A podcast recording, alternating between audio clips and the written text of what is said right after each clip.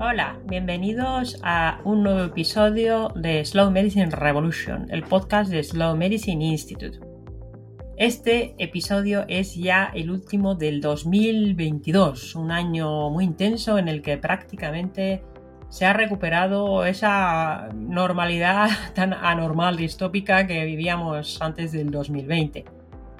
Y después de este episodio nos tomaremos un descansito navideño. Volveremos en enero Esperamos que con fuerzas renovadas, esta época es época de recogimiento y de descanso, de desconexión y de reconexión y creo que todos deberían tomarse, tomarse ese periodo, son unas fiestas para disfrutar en familia. Pero volveremos en enero con nuevos contenidos ya preparados. Como este episodio se publica el 23 de diciembre de manera anticipada para fans y el 25 de diciembre, día de Navidad, en abierto, hemos querido hacer un episodio sobre las navidades en general, explorando qué relaciones tienen esta Navidad o estas fiestas en general con la salud de una manera muy amplia, haciendo una búsqueda bibliográfica sobre qué pasa con la salud en Navidades. Y para eso estamos hoy aquí, las doctoras África Villaroel y yo misma que soy Sari Arbonen. ¿Qué tal, África? ¿Cómo estás en estos preparativos prenavideños. Hola, ¿qué tal Sari? Bueno, Sari todos, ¿qué tal estáis? Pues bien, ya a punto de finalizar el año, como dices, es una época de reflexión, de recogimiento, de una época muy familiar y pues eso, preparando ya casi el, año nuevo, que este año se nos ha pasado volando, a mí por lo menos, ¿no? Y como dices, vamos a hacer un episodio navideño porque, oye, esto, las fechas que son obligan, pero un poquito diferente a lo que a los episodios habituales de Navidad, que siempre se habla de, pues, pues eso, de propósitos del año nuevo, de, de, cómo sobrevivir a la Navidad y cosas de estas. ¿no? Vamos a hacer algo un poquito diferente. Sí, además es muy chulo. Yo he aprendido cosas muy interesantes. Y yo, y yo. Os recordamos que las notas del episodio están como siempre en slowmedicineinstitute.com, donde además os podéis apuntar a nuestro boletín de noticias para estar al tanto de las novedades y leer contenidos que no están en otros sitios, tampoco en las redes sociales. Además, si os apuntáis hasta el 23 de diciembre incluido, entraréis en el sorteo que anunciamos en el episodio 100, que se compone de un primer premio, de un estuche con mis dos libros es la microbiota idiota y el sistema inmunitario por fin sale del armario, junto a la botella y la taza de Slow. Y luego además sorteamos otras 5 tazas de Slow y también 5 botellas de acero inoxidable de Slow. Queremos anunciar también que la persona ganadora del sorteo de fans del episodio de la semana pasada es Carlos Botella. Enhorabuena, Carlos. Nos pondremos en contacto contigo para enviarte ese premio que en esta ocasión era una taza y una botella de Slow. Muchas gracias por tu apoyo y por supuesto por el apoyo de todos quienes nos escucháis semana a semana. Y también queríamos comentar que en la membresía de Slow ya vamos avanzando con los contenidos y que pronto se abrirá el primer contenido de microbiota para los primeros inscritos. Como va siendo progresiva la apertura de los contenidos, las personas conforme van avanzando se van encontrando con nuevos contenidos. Toda la información está en nuestra página web. Y vamos ya con el episodio de hoy, pero antes de hablar de lo que es la salud y la Navidad, yo quería hablar un poquito, si te parece, África, y luego tú contarás también de tu parte, yo quería hablar sobre la Navidad y contar algunas cosas de la Navidad finlandesa, porque a mí es una fiesta que la verdad me, es una época del año, además me gusta particularmente. Es verdad que aquí en España no me gustaba tanto cuando llegué, pero por, bueno, por cuestiones que voy a comentar ahora. Pero ahora, pues en familia, cuando se celebra en familia, hay niños en la familia, siempre es una Navidad, es una fiesta especialmente, bueno, pues bonita, ¿no? Luego cada uno tendrá su, su, su opinión, ¿no?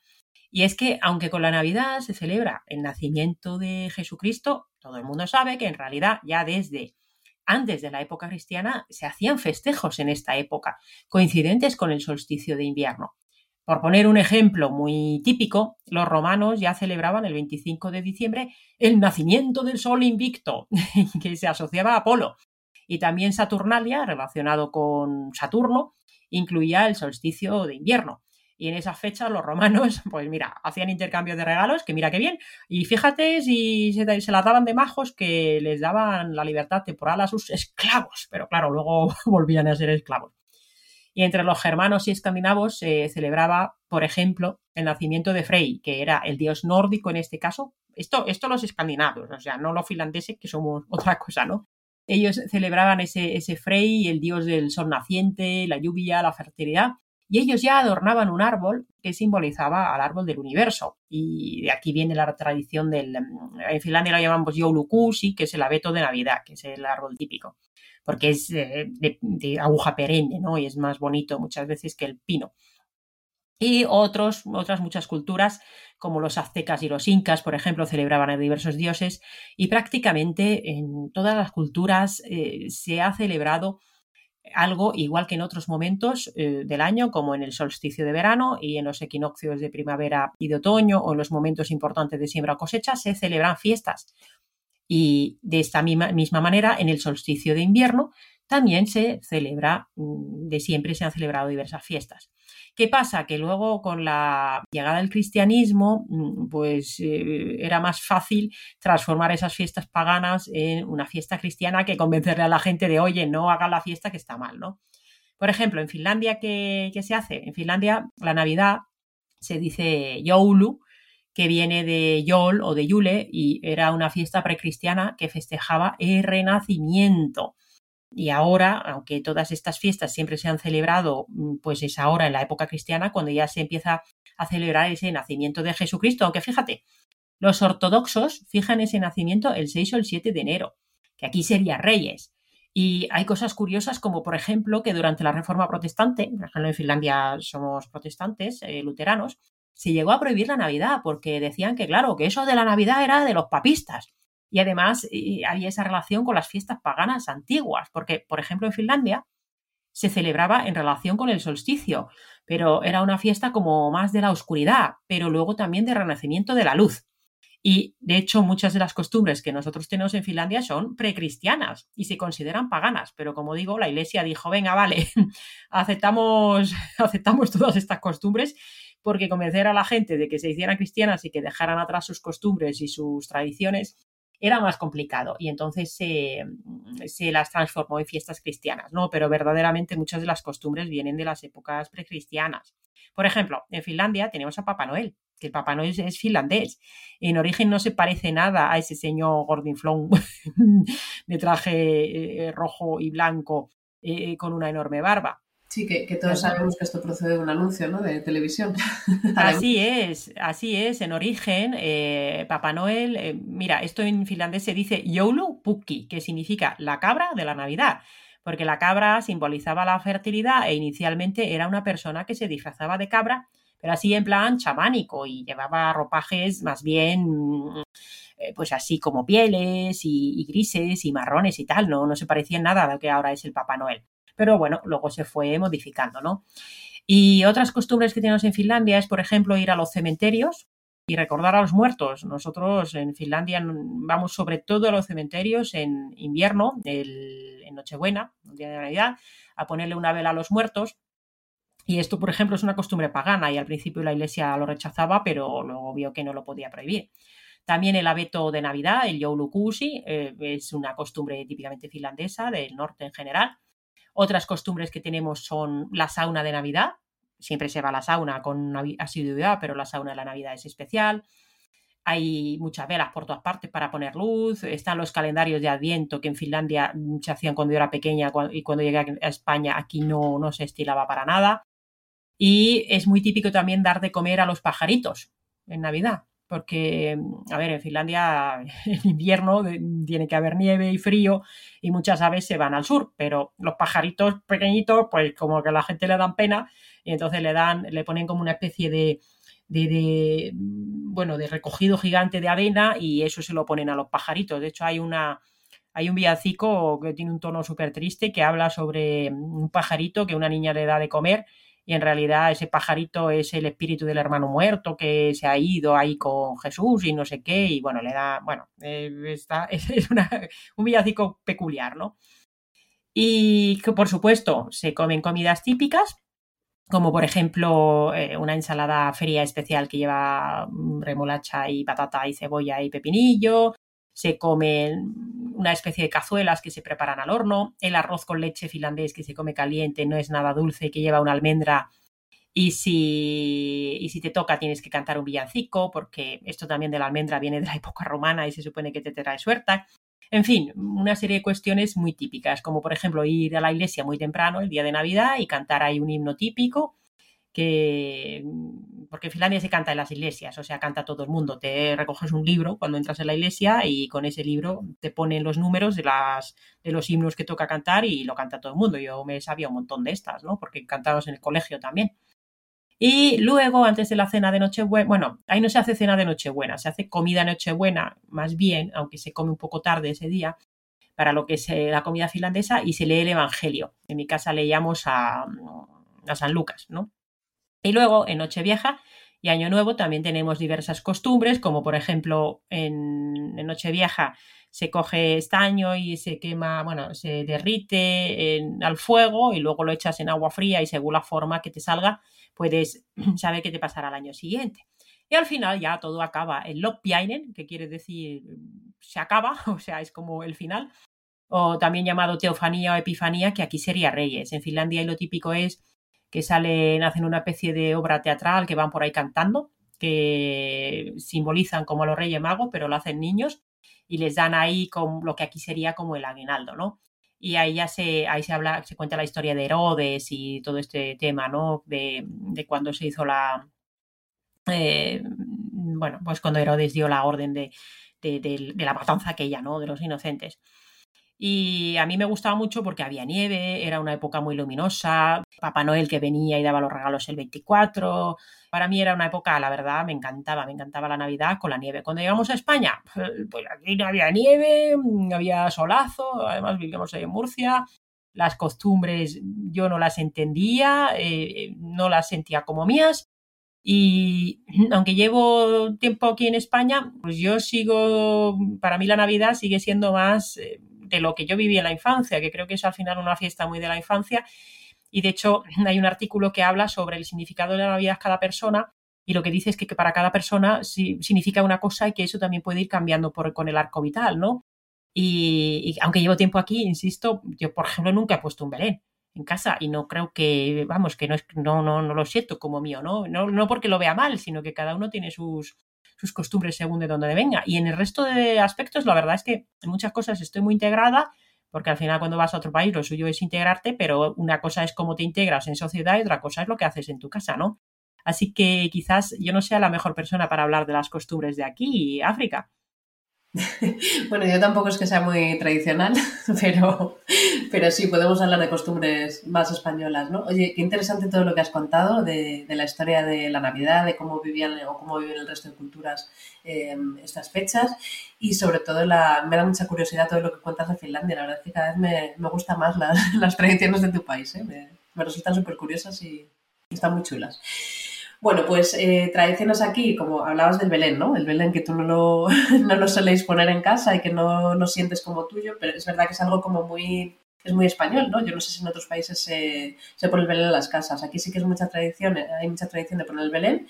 Eh, es una representación de, del nacimiento de Jesús en el pueblo de Belén, eh, que como bien dices, en Navidad, aquí en la tradición cristiana, esa fecha mm, un poco impuesta fue el 25 de diciembre, aprovechando otras tradiciones paganas, pero que en otros, eh, en otros países, en otras culturas, se celebra en otro momento. Pero bueno, aquí se pone un poquito antes del 25 de diciembre, incluso en muchas casas en las que mm, en las que se pone el Belén sin el niño Jesús y luego ya el día 25 es cuando se, cuando se coloca. También es como mucha tradición, se le da mucho bombo colocar el niño Jesús el día que se supone que nace. Hay Belenes muy sencillos que incluyen pues solamente los personajes básicos del Belén, ¿no? O sea, que es el niño Jesús, San José, la Virgen María, el buey y la mula, el ángel y como mucho los, los reyes magos. Y esto es un poco por lo que optamos en mi casa, ¿no? lo más sencillo posible porque tampoco mm, me gusta llenar la casa de cosas. Eh, pero también hay belenes que son impresionantes. que incluyen eh, pues eh, pastores, eh, lavanderas, el castillo de Herodes, los romanos, em, personajes de lo más dispares. Yo he llegado a ver belenes con, dinosaurios, con Playmobil, con un poco de todo. hay una figura que a mí me gusta mucho, que es el Caganet, ¿no? que es un personaje típico de, de, Cataluña, que representa básicamente esto, una persona haciendo caca, en la posición más fisiológica que hay, que es en cuclillas. O sea que, bueno, aprovechamos para recomendar la defecación en esta postura, que es la más, la más fisiológica, ¿no? Luego, además de los belenes que se ponen en las casas, pues en casi todos los pueblos y ciudades se montan belenes públicos también para que, para que la gente vaya a visitarlos y bueno, pues que se den una vuelta. es tradición también ir a visitar los belenes, ¿no? Hay algunos increíbles, como el del Palacio Real de Madrid, que es el que yo, el que yo conozco. Eh, hay otros muy, muy impresionantes, por lo visto, que tengo ganas de ver, como el del Palacio de Carvajal de Cáceres o, el Belén de Coca en Segovia o, el Belén Gigante de Alicante, que este sí que he tenido oportunidad de verlo también el Belén Barroco de la Guardia u otros muchos. Perdonadme porque no conozco todos, estoy segura de que en todas las localidades del país hay, hay belenes impresionantes, pero bueno, estos son un poco los más conocidos. En muchas localidades otra cosa que se hace es representar un Belén viviente, con personas, con actores que se, que se ofrecen de forma altruista para representar el, Belén. Y son muy famosos, por ejemplo, los de Váscara en Girona, el de Arcos de la Frontera en Cádiz, el de Buitrago y Lozoya en Madrid, o el de Santillana del Mar en Santander o Cabezón de Pisuerga en Valladolid. Pero como digo, hay muchos más y no puedo nombrarlos todos porque son un montón. Una tradición que, que cuando yo era pequeña no, no, se veía mucho, pero que ahora sí que, sí que se ve en casi todas las casas, es, el árbol de Navidad. ¿no? tradicionalmente es un abeto, aunque aquí en España no es muy tradicional lo de, comprar el abeto vivo y ponerlo en casa. Aquí normalmente se suele poner un abeto de, plástico, industrial y tal, con adornos, con espumillón, con estrella, y bajo ese árbol, pues el día de que se supone que llega Papá Noel o, los Reyes Magos o, los dos, porque hay casas en las que se celebran las dos fiestas, pues se colocan los regalos eh, debajo del árbol para, para, el día correspondiente abrirlos por la mañana. En España también es muy tradicional la llegada de los Reyes Magos, que he nombrado antes, y según la tradición llegaron a Belén unos días después del nacimiento de Jesús para ofrecerle oro, incienso y mirra. Y para conmemorarlo, pues el día 5 de enero por la tarde se celebra en, muchísimos sitios del país, bueno, diría que en casi todos, la cabalgata de Reyes, en la que Melchor, Gaspar y Baltasar, acompañados por un séquito de, pajes, de pastores y de otros personajes que también he visto de todo en las cabalgatas de Reyes, ¿no? desfilan por las calles y van regalando pues eh, caramelos a los niños, tiran confeti, guirnaldas, etc. Y ya en la, madrugada del 6 de enero, pues los Reyes Magos pasan por las casas, dejando regalos a niños y adultos la celebración de los Reyes Magos es muy típica de España, pero no se celebra solo aquí. También se celebra mucho en América Latina o en, Filipinas y también en países europeos como en Bélgica, Austria, Irlanda o Polonia o Alemania. De hecho, en, la Catedral de Colonia, en Alemania, se exhibe una, arqueta que se supone que contiene las reliquias de los Reyes Magos. Pero en estos países se celebra de otras formas, que es lo que nos comentabas, ¿no, Sari? Que, en otros países eh, europeos pues no, no, hacen lo mismo, no hay cabalgata de reyes y no, no van los reyes por las casas. Otras tradiciones muy españolas, pues visitar los mercadillos navideños, que muchas veces se suele hacer antes de, antes de poner el Belén, porque muchas veces ahí encuentras figuritas o adornos para, para la casa o para, o para, el, o para el árbol, lo que quieras poner. Eh, ver las luces navideñas, que en algunas ciudades son espectaculares, por ejemplo en Vigo, ¿no? que tiene fama mundial, las luces de, de Vigo. Eh, cantar los tradicionales villancicos con pandereta y zambomba. De hecho, de hecho, hay muchos niños que, bueno, que van por las casas cantando villancicos y pidiendo el aguinaldo, ¿no? También es, tradición la Lotería de Navidad y del Niño, el 22 de diciembre la Navidad y el 5 de enero la de la Lotería del Niño.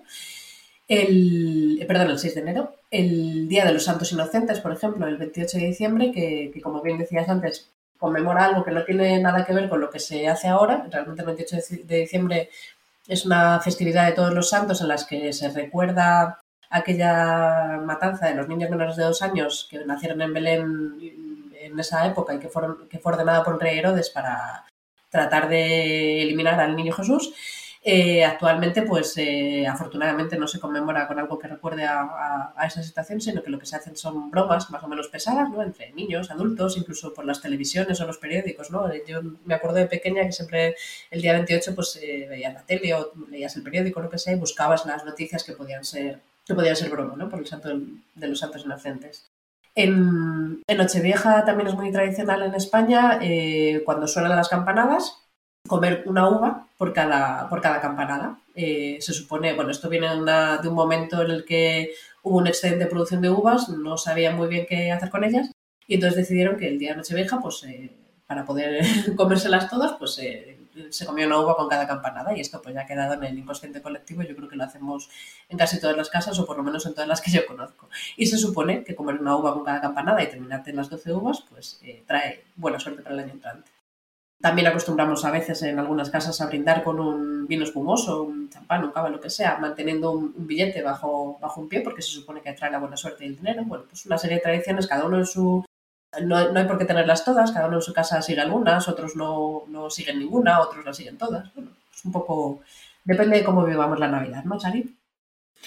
Sí, en Finlandia, por ejemplo, también tenemos la, el día de San Esteban, que es el 26 de diciembre, es un día también festivo, de siempre ha sido fiesta, es como el Boxing Day de los anglosajones, que antes estaba todo cerrado, era un día, pero era un día que, por ejemplo, se iba, se hacían em, paseos en, eh, en, una especie de, de trineo tirado por caballos y, o por renos en, en Laponia.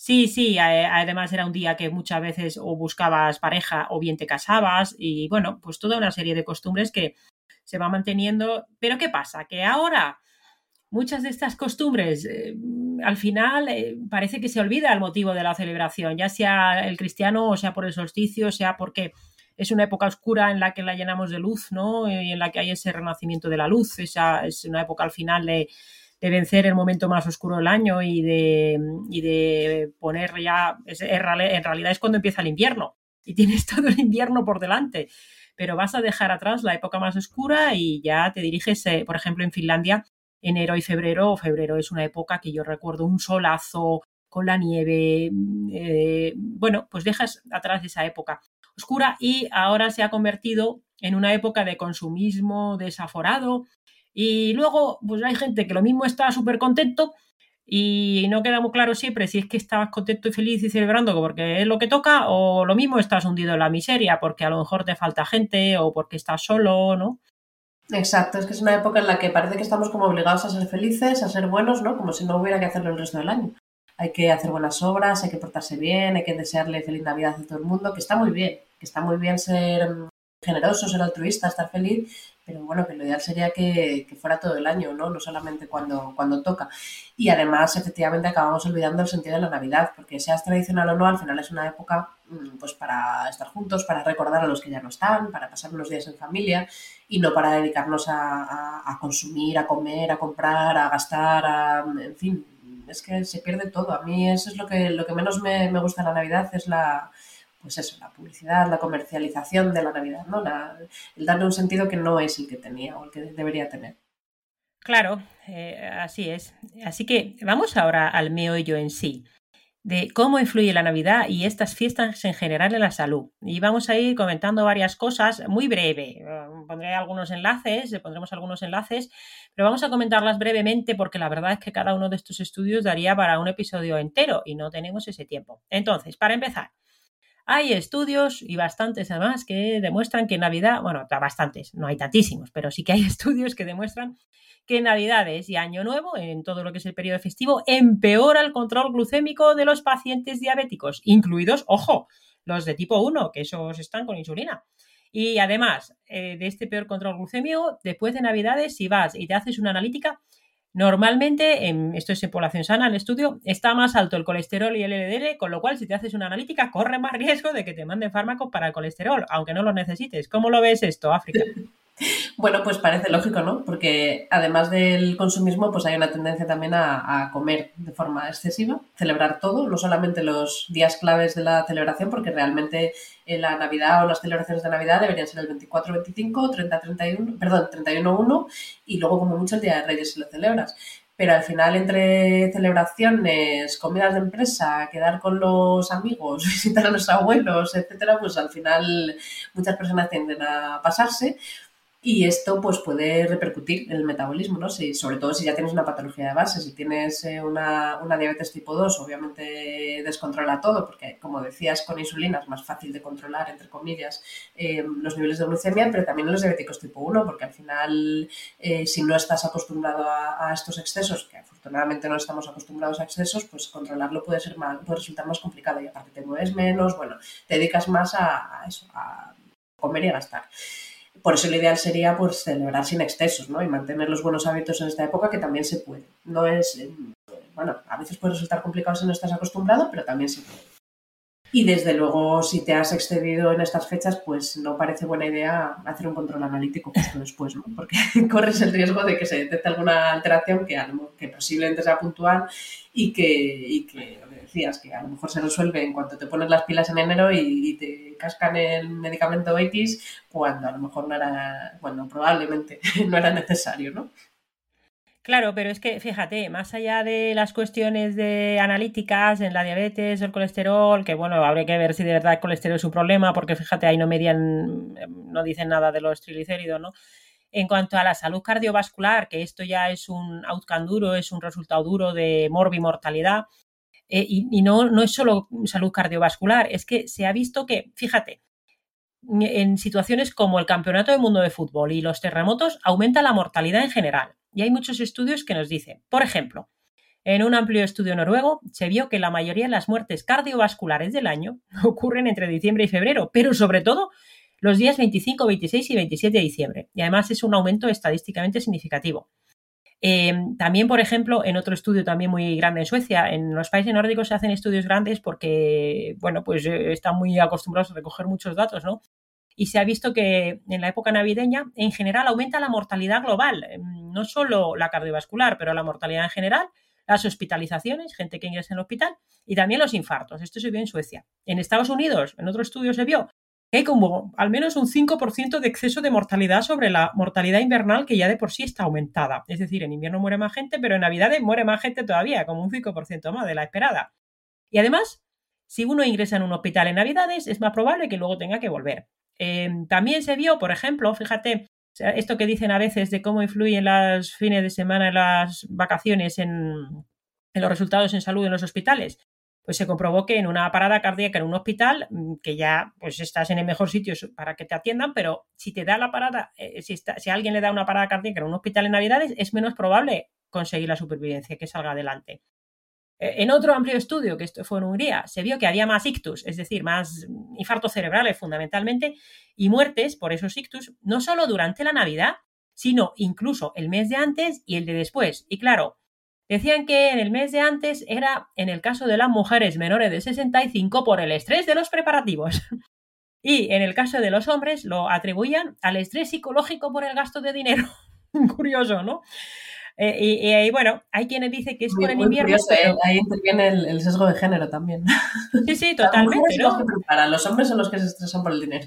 Hombre, es verdad que sí, que la Navidad, pues al final los preparativos, como quieras hacerlo todo perfecto, que tengas que darle a comer a 20 personas, pues estresante puede ser un rato, ¿no?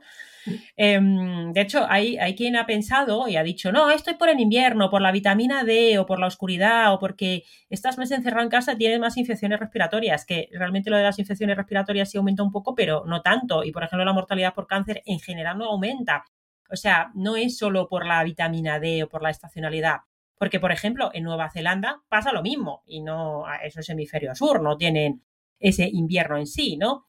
Eh, también hay más casos de empeoramiento de insuficiencia cardíaca. Mm, eh, por supuesto, la gente coge más peso, más grasa. Luego, pues muchas veces no se suelta y si cada año coges uno o dos kilos, eh, pues así vas aumentando, ¿no? ¿Qué te, qué te parecen estos, estos datos, África? De cosas que, de, de salud, o sea, de que aumente la mortalidad y la cardiovascular y los infartos cerebrales. Bueno, pues efectivamente mm, me parece a ver, que efectivamente el estrés, los excesos, la falta de ejercicio, pues todo esto es una bomba de relojería, ¿no? Que yo creo que puede influir en, la mayor mortalidad. Sobre todo entiendo que si tienes una predisposición de base o si ya hay una patología de base, obviamente afectará más. Eh, también pienso que puede influir el hecho de que cuando, cuando una persona está de celebración, viene en el fútbol o viene en Navidad o lo que sea y se encuentra mal, pues a veces espera demasiado para acudir al médico, ¿no? si estoy en plena cena navideña, pues no le voy a fastidiar la Navidad, la Nochebuena aquí a la familia. Bueno, pues me espero un poquito, aunque note así un poco como una presión, ¿no? Una presión así en el, en el centro del pecho. Me voy a esperar un poco a ver si se me pasa, pues hay casos que he comido demasiado. Y luego al final, pues eh, los retrasos diagnósticos también pueden tener efectos serios, ¿no? Em, yo, yo, sí que recuerdo, pues es que esto, esto, es muy típico, cuando estás de guardia, en el momento que hay un partido Madrid-Barça o en, justo en la hora de la cena de Nochebuena de las uvas, no viene nadie de urgencias vienen todos después y muchos vienen muy malitos, efectivamente, porque se han esperado demasiado o por lo que sea. Sí, sí, así es. Eh, yo recuerdo algunas de. O sea, yo, claro, yo últimamente hacía guardias de plantas, pero en su momento no era guardia de urgencias.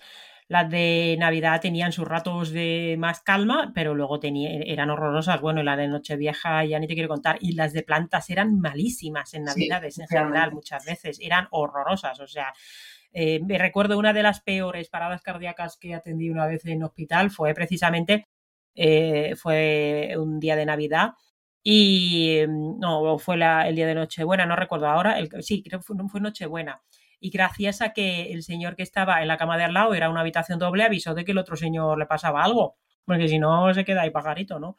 Es verdad que lo sacamos, ¿eh? Es verdad que son fechas también en las que, bueno, nos guste o no, pues al final todos tenemos derecho a vacaciones, entonces hay menos personal, hay más días festivos, eh, o sea, no es lo mismo estar en una planta en un día laborable que en una planta en un día festivo en el que hay menos personal, hay, hay Bueno, hay menos médicos porque enfermería suele ser la misma. Sí, bueno, efectivamente, suele, bueno, depende de las zonas, pero sí, pero al final está claro que, que no es lo mismo una parada cardíaca fuera de un hospital que dentro y no es lo mismo en un día festivo que en un día no festivo. Claro. Y se pueden llegar a juntar incluso tres días sin que este se haga un paso de planta. En Semana Santa ya no hace cuatro días. Se hace un pase de planta lo que se puede, pero claro, no se puede ver a todos los pacientes en detalle porque es que no da, no, no, no es suficiente, ¿no? Eh, pero más allá de esto y de las explicaciones que tiene, que puede ser porque se haga unas comidas excesivas, el consumo de alcohol, eh, porque haya estrés emocional, porque consultes tarde, eh, hay, otras, hay otros aspectos, como por ejemplo, fíjate qué datos curiosos. Se ha visto que en Navidades hay más accidente por el uso de un chisme que llama los hoverboats, que son esta como una plataforma que tiene dos mm, ruedas a los lados, porque los regalan y como es la primera vez que los usan, pues esto provoca más visitas a urgencias. Em, también en noche, fíjate, se decía, no, estas fiestas, el amor, la felicidad, la paz, hay que crear a todo el mundo. En Nochevieja, hay más agresiones y agresiones de todo tipo, robos, agresiones con de estas violentas, eh, violaciones, agresiones sexuales, pero disminuyen en Navidad. Eh, también sucede que en ambos festivos, tanto Nochebuena, Navidad como Nochevieja, bueno, sobre todo Nochevieja, se bebe más alcohol. Y claro, hay más intoxicaciones etílicas, que esto puede llegar al hospital, que en urgencias es tremendo, sobre todo Nochevieja, eh, además de gente con drogas de diverso tipo, que esto era horroroso. Y, esto también es un riesgo, no solo de esas propias intoxicaciones, sino también de tener accidentes. Ojo, nunca hay que beber si se va a conducir. Esto parece mentira que hay que decirlo, pero bueno, hay que decirlo. Y también puede haber pancreatitis agudas y, hepatitis alcohólicas agudas, o sea, hay que tener mucho cuidadito. Y luego hay gente que dice, bueno, ¿y qué pasa con la salud mental? Pues mira, eh, por lo que dice la literatura, Parece que justo antes de Navidad y durante la Navidad parece, esto lo hace en un artículo, dice en un artículo de revisión, hay menos consultas en salud mental e incluso menos intentos de suicidio. Aunque sí puede haber más trastorno leve del estado de ánimo, pues que estás ahí un poco tristón, tal. Pero luego los casos de intentos de suicidio y de psicopatología grave parece que aumenta después de Navidad. Hmm. Sí, desde luego es una época difícil para muchas personas, ¿eh? lo que comentábamos al principio. Y muchas personas lo pasan bien en familia o, o, si tienes cierto trastorno en el estado de ánimo, bueno, al estar con más gente o socializar más, pues parece como que te encuentras mejor. Em, pero luego, pues pasadas las navidades puede venir el bajón, ¿no? O, otras personas que no tienen la suerte de contar con familiares cercanos o que han tenido una pérdida reciente, pues puede que durante la Navidad más o menos mantengan el tipo, ¿no? Y que después de la Navidad es cuando, cuando se incrementan ya los sentimientos de soledad o de abandono. Y bueno, pues eso quizás pueda favorecer aumentar el riesgo de depresión, ¿no? También entiendo que es una época en la que estamos rodeados de celebraciones de alcohol y tal, y las personas que son eh, adictas al alcohol o a otras sustancias es una época muy propicia para recaer, nos guste o no, porque al final hay alcohol por todas partes. Claro, pero no consulta durante, consulta después. Efectivamente, consulta después una vez que ya ha recaído. Y, y, luego también siempre pienso, bueno, de hecho hay estudios que lo corroboran, ¿no? Que la falta de vitamina D, que es toda una epidemia que además empeora en esta época del año, eh, hablamos del hemisferio norte porque es, porque es invierno, aunque también has comentado que en Nueva Zelanda también hay más, eh, empeoran también los datos sanitarios, ¿no? Pero yo creo que esto también influye sobre todo en el estado de ánimo. Y con respecto a accidentes, intoxicaciones etílicas, pues lo que decías, por desgracia es muy frecuente que las celebraciones incluyan alcohol, otras sustancias y esto pues tiene, puede tener consecuencias. Yo también recuerdo las, las guardias de urgencias del día de Nochevieja, sobre todo porque en Nochebuena es verdad que hay mucha gente que sale, pero no tanto como en Nochevieja. Y al final, yo recuerdo unas guardias a partir de la una de la mañana espantosas. pero espantosas. Sí, sí, sí. Pero más allá de esto, luego hay toda una serie de, anécdotas que se cuentan, eh, y estos son de revistas científicas médicas, ¿vale?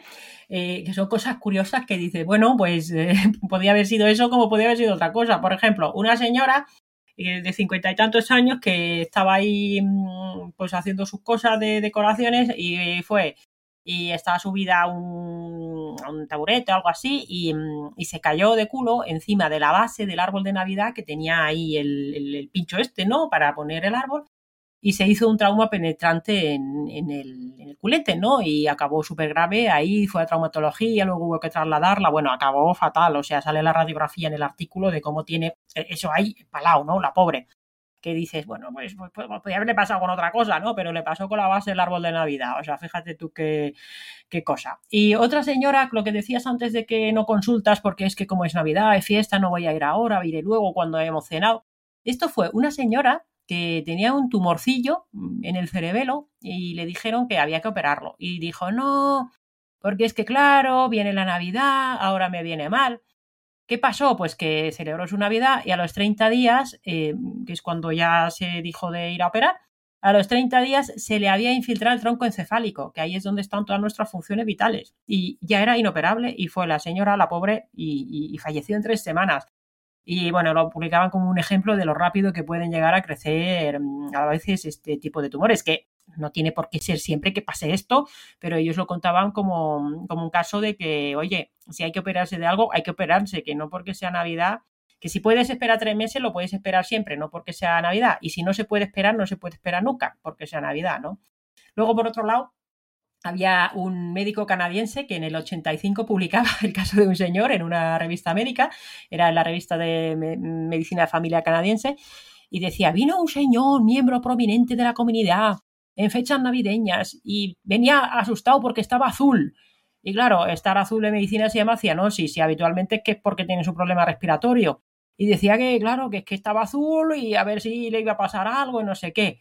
Bueno, pues resulta que el señor se había comprado una toalla nueva, azul, y esa toalla había desteñido, se había secado la cara con eso y se le había puesto la cara azul. Me recuerda el caso este que sacaron hace poco en, en, redes sociales de uno que iba al médico porque su smartwatch le decía que tenía una frecuencia cardíaca de 0,0. Sí. Y lo que se asustó, claro, porque eso de estar en parada, imagínate. Pero claro. Claro, es que son cosas que dices, bueno, pues a veces eh, hay que tener esto también en cuenta, ¿no? Luego había otro artículo curioso que era de un alergólogo que decía, ojo, que en Navidades hay un montón de cosas que te pueden dar alergias, como pues el árbol de Navidad, la, la, flor de Pascua, el cactus de Navidad, que no sé muy bien cuál es, eh, luego todo tipo de velas, las comidas, eh, bueno, los inciensos que se puedan quemar, y etcétera. Y dice que, bueno, que a pesar de todo, y que a pesar de todo la, la, probabilidad de sobrevivir a la Navidad sin síntomas alérgicas es alta especialmente para las personas que no suelen tener alergias. Y dices, bueno, pues nada, te lo han publicado eh, muy bien. Y también había, por ejemplo, un caso de una persona mayor que llegaba en Navidades ahí al hospital a urgencia porque tenía problemas, em, o sea, un abdomen agudo que se llama, un problema abdominal grave, que acabó en quirófano y es que se había tragado un adorno de una tarta. Así que, bueno, pues eh, ahí, lo publican ahí, pues como cuestiones, eh, pues como casos clínicos, ¿no? ¿Tú, te acuerdas de alguna cosa curiosa de Navidades? Desde luego está un peligro. Yo me acuerdo, eh, hablando del señor este que se ha tragado, me acuerdo, en, en España también es típico el, el, roscón de reyes, ¿no? Que dentro del roscón, pues a veces se coloca un haba o, una figurita, un muñequito, y el que se supone que el que encuentra la, el regalo del roscón, pues tiene que pagarlo. Y vino un señor atragantado con, con una de estas. Así que sí, sí, cosas curiosas también, también pasan. Eh, pero a menudo peligro y además publicarlo es, curioso, la verdad. Sí, sí, también se publican otras cosas. Por ejemplo, el British Medical Journal, todos los, todas las navidades saca un número con artículos especiales de Navidad que son como más ligeros, ¿no? Por ejemplo, eh, hablaban en un artículo sobre si se pueden dar regalos a los colegas si eres, bueno, en este caso era médico o si eres profesional sanitario. Y explica que, bueno, que se pueden dar regalos, pero que tienen que ser éticamente aprobables, que no se quede, quede nadie fuera. Proponían que no tenga un valor de más de 100 libras, que a mí me parece una pasta, son, eh, bueno, es bastante, ¿no? Por ejemplo, el amigo invisible, que a veces lo hacíamos, pues decíamos, yo creo que eran 5 o 10 euros en su momento. Sí, con los límites un poco más bajos aquí.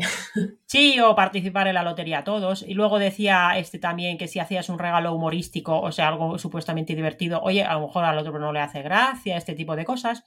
Pero también cuentan, he encontrado artículos como, por ejemplo, mm, oye, Edward Kendall descubrió la tiroxina. Fíjate, el día de Navidad en 1914 y también se habla del milagro de Navidad de Emil von Behring, uno de los padres de la inmunología, porque su antitoxina antidiftérica la usó por primera vez el día de Navidad en 1891 para salvar la vida de un niño. Y se imaginan que seguramente sería que el niño ya estaría a punto de morirse. Por supuesto, no pasarían a un comité de ética, tenían ahí el potín hecho y dirían, bueno, o se lo damos o se muere. Bueno, pues el niño salió adelante. Si no hubiera salido adelante, no sabríamos nada, ¿no? Y luego otro artículo también curioso, hablando del abeto de Navidad, y es que, oye, mm, claro, eh, después, aquí no sé por qué no se usan, pero en Finlandia mm, tenemos un montón de abetos, eh, se hacen crecer para eso. Mm, y, luego hay que gastar, usar ese abeto de una forma responsable. Pues dicen que si tú utilizas el abeto de Navidad, sus, sus, sus agujitas, ¿no?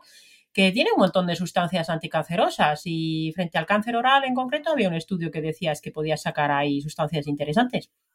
Pues son datos navideños muy curiosos, ¿no? Parece que la Navidad también es época de, descubrimientos importantes, que también está muy bien. Sí, sí, sí.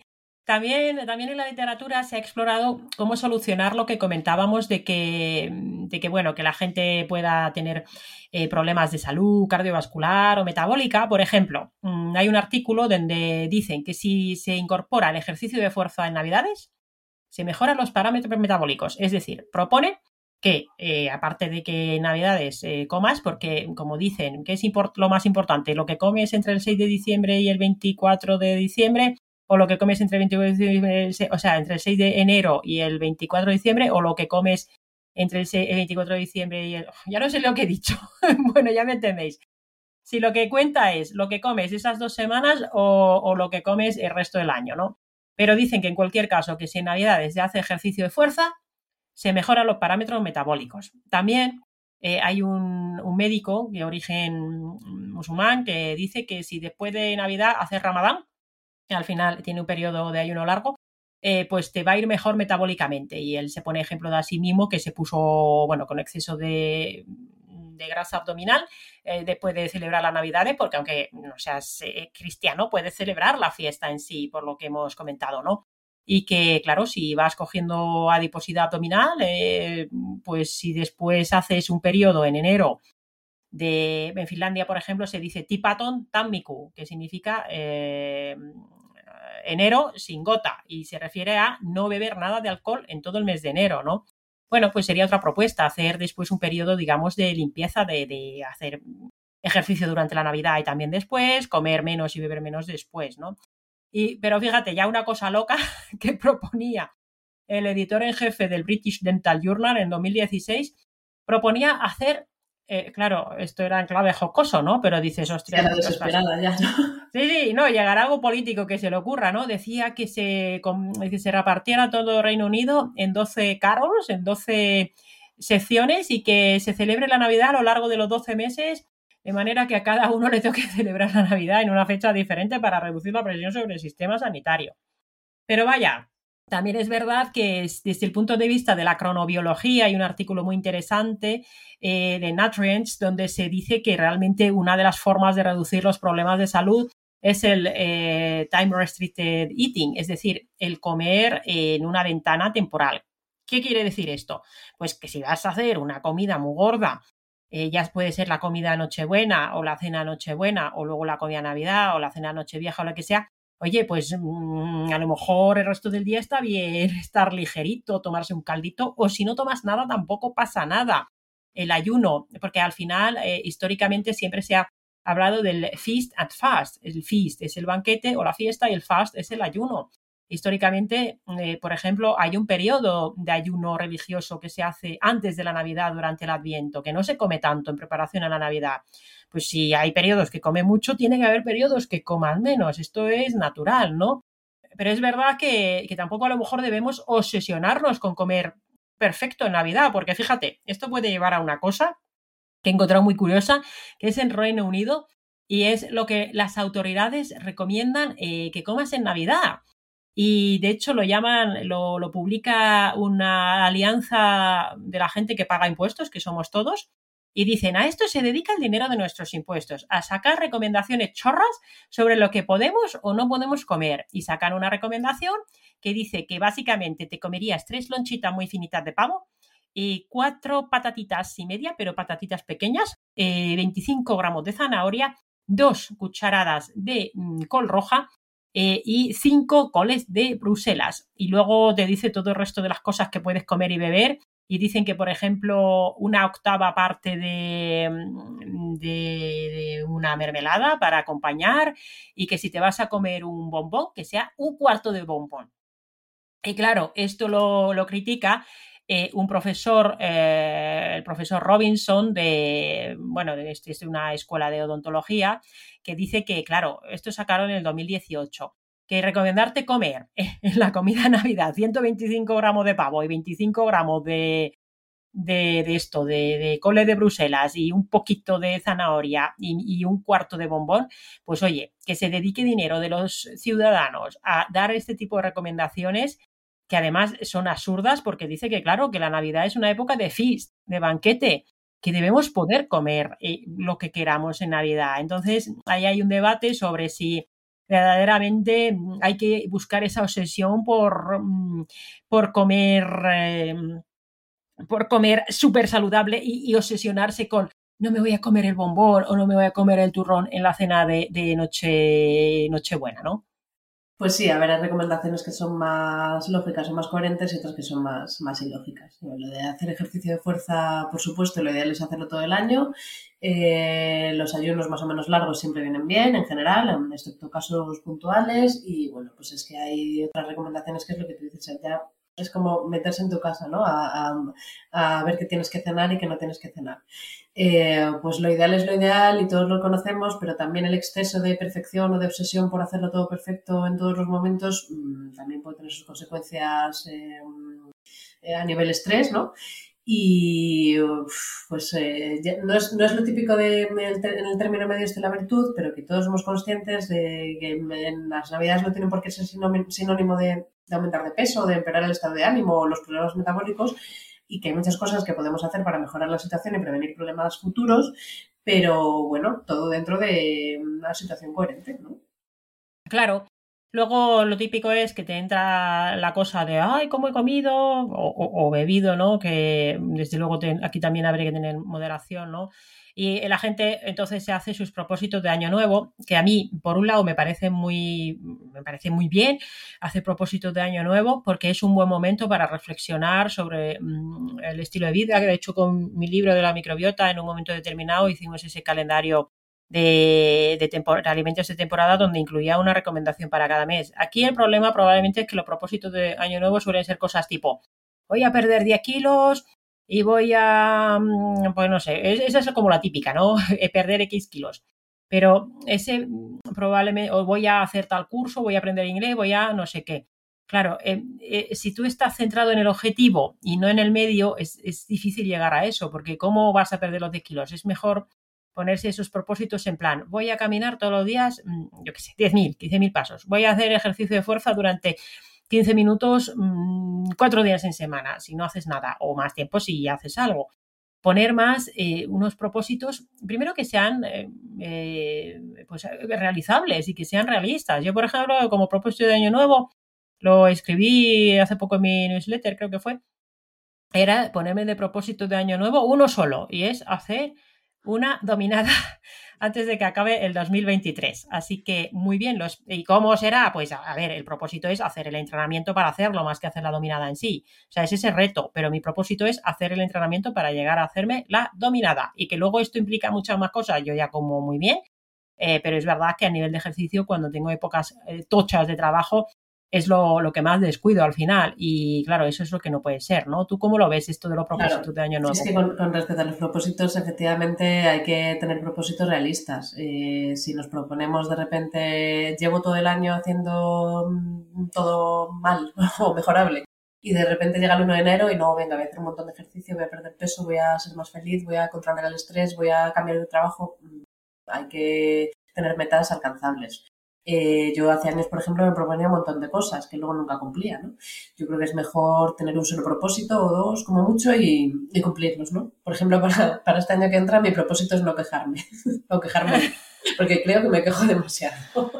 Así que creo que es un propósito difícil, pero bueno, voy a intentar.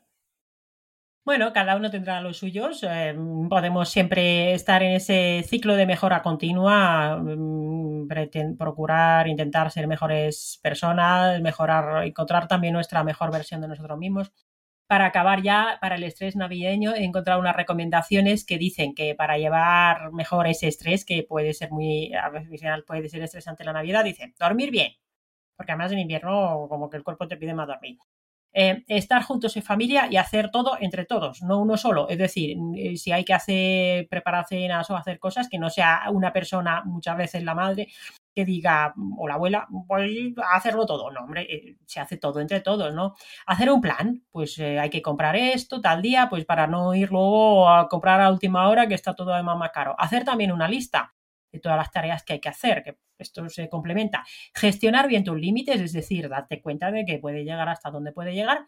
Y luego esto que te dicen en los aviones de ponte tú primero tu máscara de oxígeno, es decir, eh, cuidarte y autocuidarte también y no ir solucionándole la papeleta a otras personas con todas las cosas, sino también mm, pues tener tus tiempos para ti, ¿no? Y también una cosa muy importante es tener en cuenta y ayudar a la gente que lo puede estar pasando peor, eh, pues ya sea anímicamente Oye, a lo mejor, por ejemplo, si vas a hacer una cena con amigos, a lo mejor hay gente, tú dices de ir a un restaurante donde, mm, donde el cubierto es 100 euros, pues a lo mejor eh, pues hay gente que no va a poder ir, pues y tener también estas, estas cositas en cuenta, ¿no? ¿Y cómo, cómo lo ves, estas recomendaciones? ¿Tú tendrías alguna recomendación adicional ya para concluir?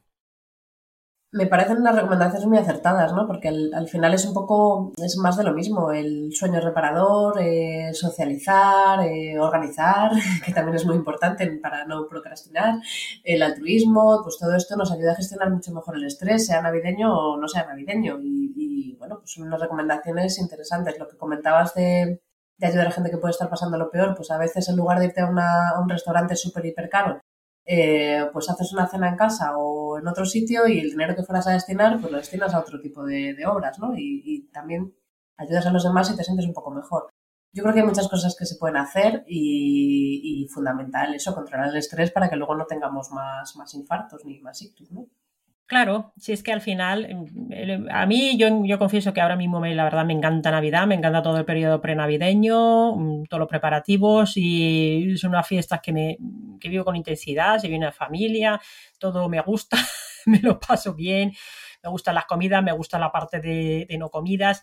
Este año, bueno, no, no creo que pueda estar al 100% sin trabajar, cositas tendré que hacer siempre, pero si me tomaré mis días de descanso y esto no siempre ha sido así y yo he como, como muchos sanitarios, pues esa guardia de Navidad que tenía siempre en festivos, afortunadamente ahora mm, aprecio muchísimo los festivos y pasarlos en familia porque, oye, cuando tenías que pasar un festivo las 24 horas o más, incluso si luego pasabas planta al día siguiente, yo llegaba a estar pues esas 30 horas currando de seguido en plenas fiestas y además no está tan súper bien pagado como para que te compense. Yo nunca preferiría estar de guardia antes que, antes que estar en familia, ¿no?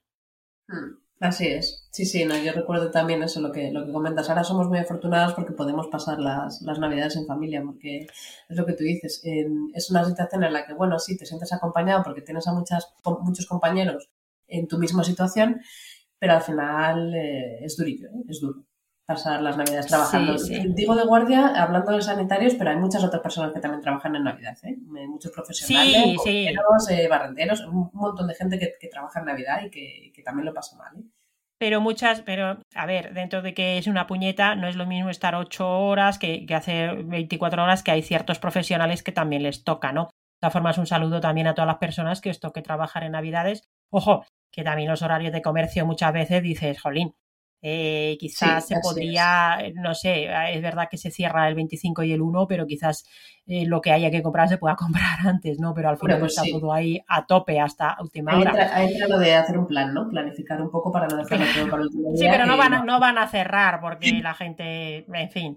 Pues como recomendación final, eh, si tenéis un problema de salud que necesita ser afrontado, no hagáis como la señora del tumorcillo, mm, es decir, Eh, si, es, si os dicen que algo es urgente, pues es que hay que ocuparse. Mm, eh, no os empaléis con nada, por favor.